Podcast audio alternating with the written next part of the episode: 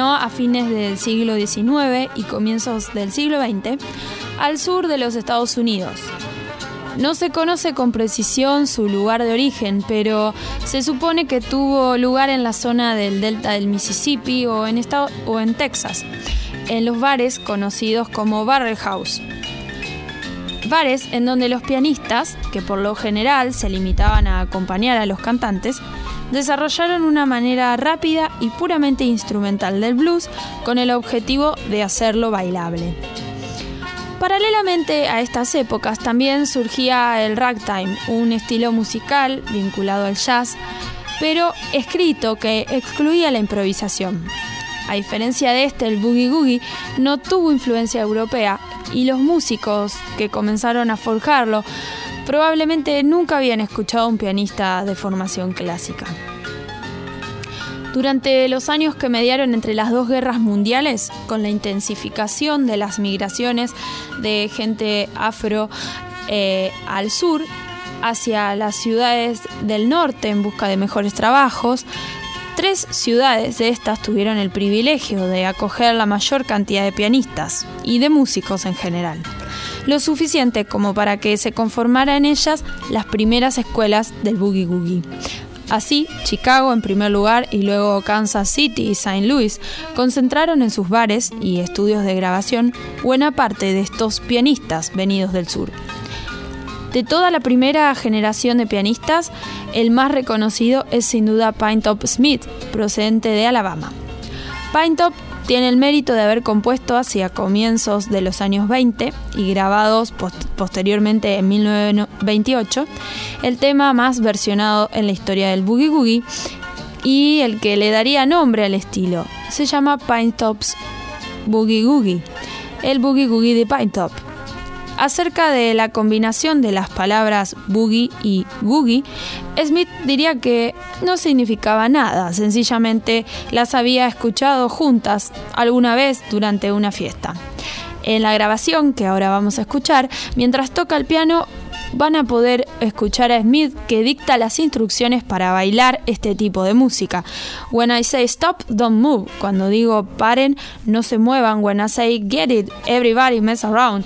Y emplea el término to boogie googie como si fuese un verbo, como tradicionalmente también se puede escuchar mess around o shake, mover, agitar.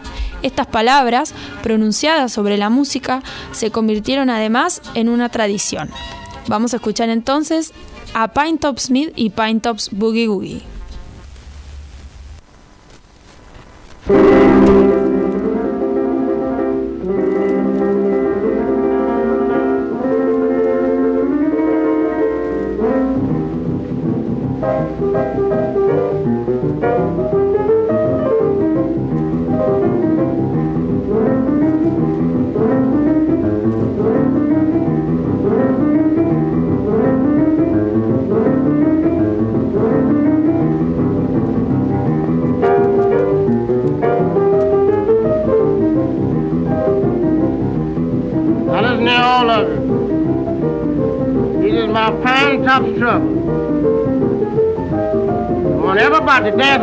I tell you.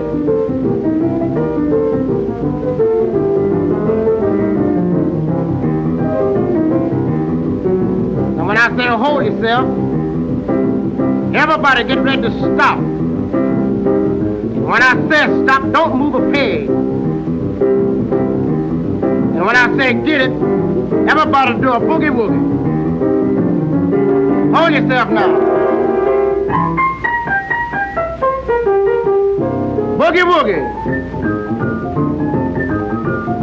Now that's what I'm talking about.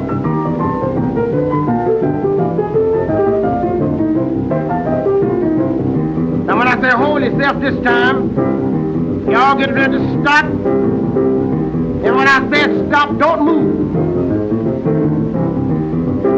When I say get it, Everybody mess around.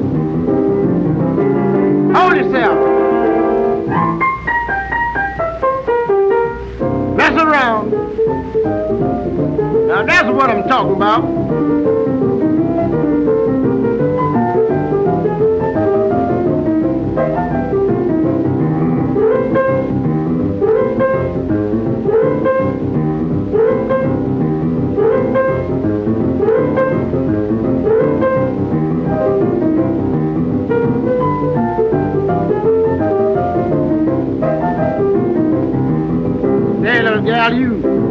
There with the red dress on. You come right up here where Mr. Pine Top is. Now face the audience.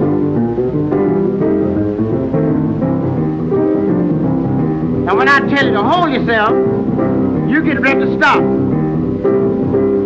And don't move a peg. And when I say get it, I want you to shake that thing.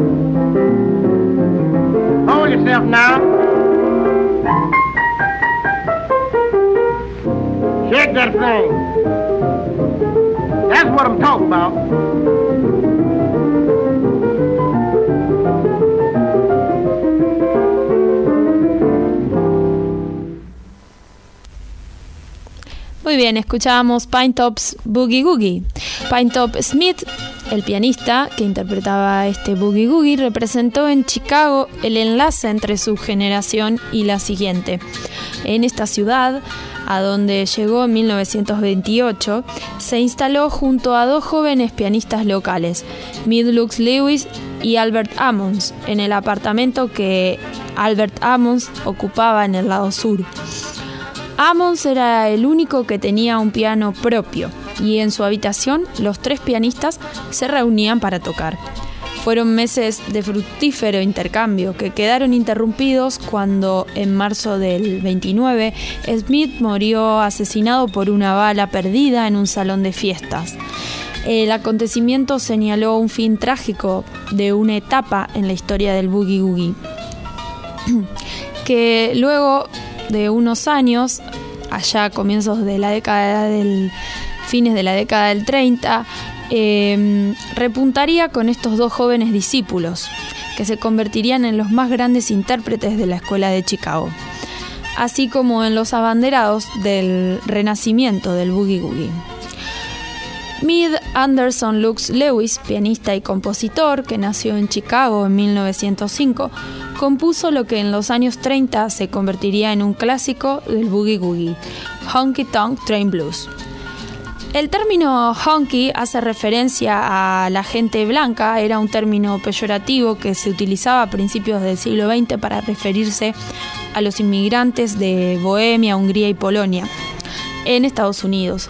El término tonk hacía referencia a una marca de piano, la William Tonk Bros, una marca norteamericana que desde 1881 fabricaba pianos en Chicago y en Nueva York.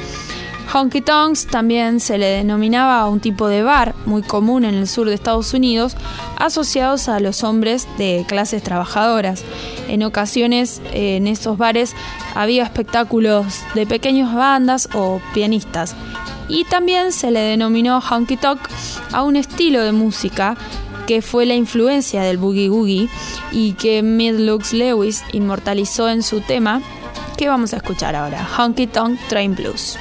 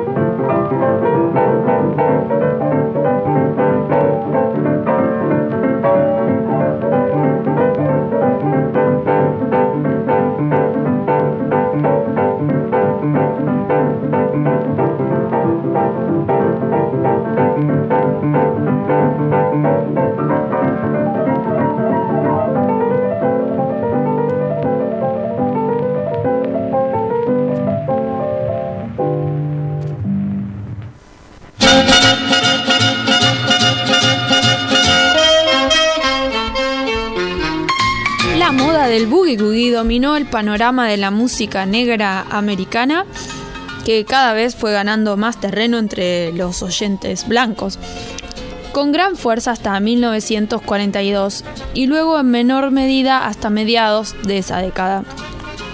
Durante esos años invadió prácticamente cada club, cada estación de radio y cada jukebox del país. Penetró el repertorio de otros instrumentos, incluso en el de otros estilos como en el country, la música académica de vanguardia y sobre todo en el jazz. Finalmente sentó las bases del jump blues y de buena parte del rhythm and blues y el rock and roll. Vamos a cerrar con un boogie acompañado de una orquesta y en la voz de Ella Fitzgerald, Flying Home.